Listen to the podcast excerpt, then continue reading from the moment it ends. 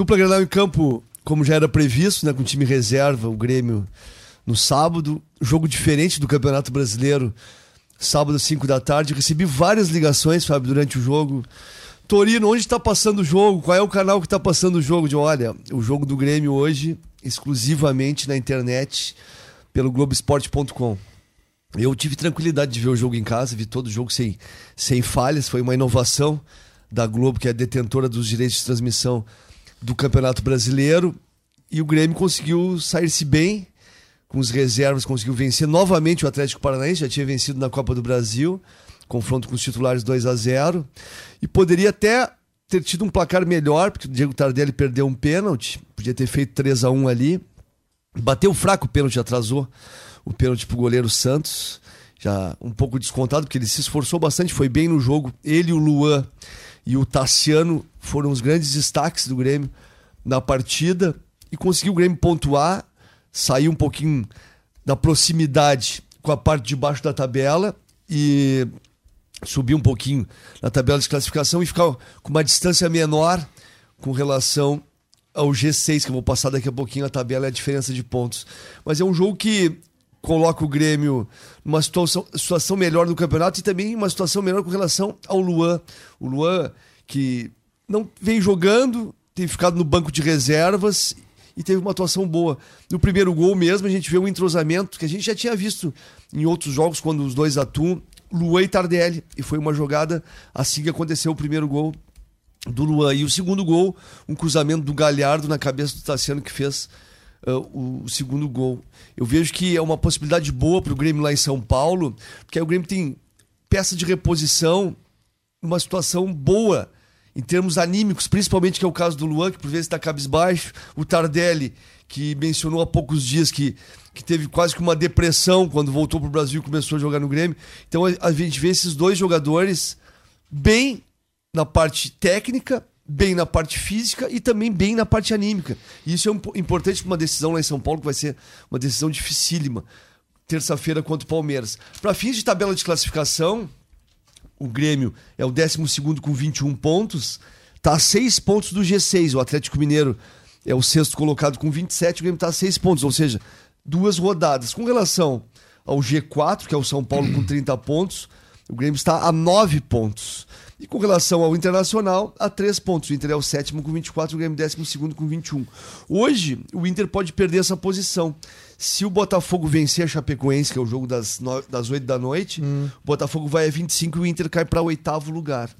O jogo do Internacional ontem lá em Goiânia, com os reservas também, o Marcelo Lomba no gol, que é o titular.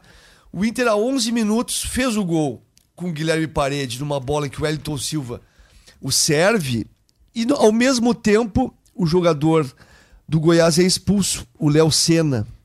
E aí, 1 a 0 com um jogador a mais, estando melhor no jogo, apesar de ser o início da partida, a tendência se esperava era de que o Internacional ganhasse o jogo e até mesmo com uma certa facilidade. Porque o Goiás, nessa retomada uh, do retorno, em sete jogos não tinha vencido ainda. Muito pressionado o time do Ney Franco. E o Inter, digamos assim, sentou no resultado, colocou o resultado embaixo do braço e achou que as coisas aconteceriam naturalmente.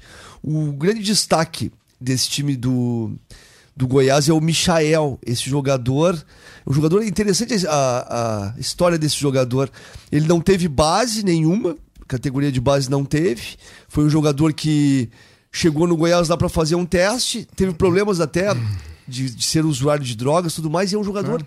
de grande qualidade. E fez um gol que ele dribla o Emerson Santos e dribla o, Bru, o Bruno Silva dentro da área e faz um belo gol. E depois disso o Inter teve uma chance clara, a melhor de todas, novamente com o Nico Lopes, para fazer o 2 a 1 e ganhar o jogo. Já tinha perdido o Nico Lopes o gol contra o Flamengo na Libertadores, um gol que colocaria o Inter com uma situação muito melhor no jogo de quarta-feira. Poderia vencer por 1 a 0 que não é o caso. E nesse jogo contra o Goiás ele teve um lance bem parecido, chutou no canto e o goleiro pegou. E aí veio o castigo. Aí a bola pune, né? Essa frase é uma frase que é dita há muitos anos pelo Murici Ramalho, é. que foi treinador e hoje é comentarista esportivo. A bola pune. E puniu o Internacional aos 50 minutos do segundo tempo. Uma falta na entrada da área e o Rafael Vaz ex-zagueiro do Vasco da Gama, colocou na gaveta. Só que colocou na gaveta, mas o que ajudou também foi uma falha do Marcelo Lomba. O Marcelo Lomba dá, digamos assim, meio passo para o lado esquerdo. E aí quando ele volta para tentar defender, a bola passa por ele e o gol. E aí é o castigo, né? Aí a gente vê uma coisa com relação ao Internacional. O Inter fazia 360 dias que não ganhava fora de casa. Ganhou do Fortaleza semana passada.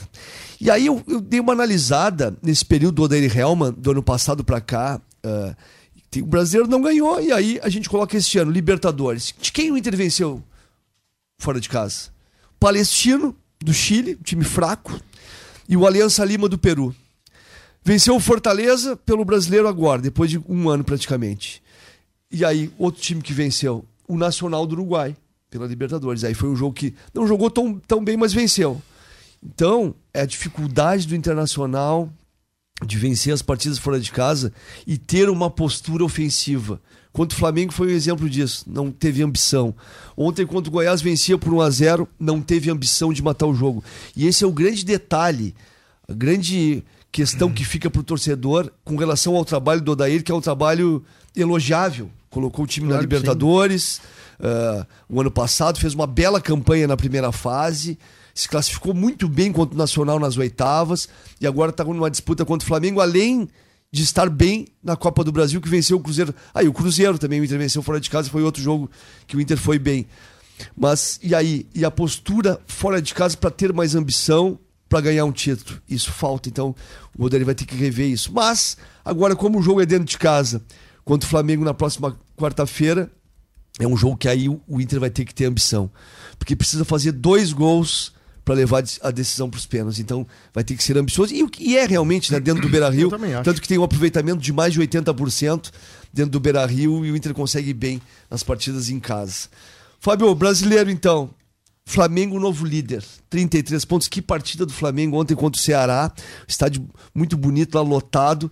O Flamengo com a metade dos titulares foi lá e ganhou o jogo. E no finalzinho, o Arrascaeta fez um gol de bicicleta da entrada da grande área, um golaço. Olha o que espera pelo Inter na próxima quarta-feira. É um time que. O problema do Inter todo não é fazer dois gols do Flamengo. Acho que o Inter tem totais condições de fazer. O problema é não levar gols. Não, e eles estão entusiasmados é ainda. Estão entusiasmados. Então o Flamengo é o novo líder com 33, o Santos é o segundo com 33, porque tropeçou em casa. O Santos ganhava por 3 a 0 do Fortaleza na Vila Belmiro e tomou um empate.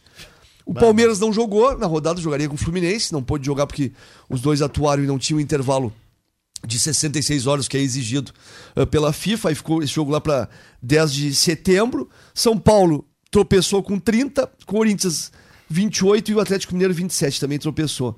Então esse, esse é o G6 do campeonato. E agora, próxima rodada, o Grêmio vai enfrentar sábado, 11 da manhã, o São Paulo no Morumbi, um jogo diferente, né? 11 da manhã. Sábado, sábado, 11 da manhã, o Grêmio enfrenta o São Paulo. Eu vou te dizer que vai ter público bom também, viu? Ah, sem dúvida, o Morumbi sempre, é. sempre tem bastante gente. E o Internacional, Fábio, vai jogar sábado, 9 da noite, pelo brasileiro, contra o Botafogo no Beira Rio. Mas agora tudo é Libertadores. O jogo do Grêmio já é amanhã, 9 e meia da noite, do Internacional na quarta-feira. O Grêmio viaja hoje para São Paulo. Treino fechado agora de manhã, o Internacional treino fechado hoje e amanhã. Então tudo é Libertadores.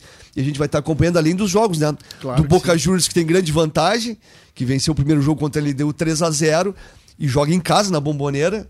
E o River Plate, que foi uh, jogar em Buenos Aires, na sua casa, venceu por 2 a 0 e agora vai até Assunção, no Paraguai, enfrentar o Cerro Portenho. Ou seja, Fábio, quinta-feira a gente vai ter os quatro Sim. semifinalistas da Libertadores.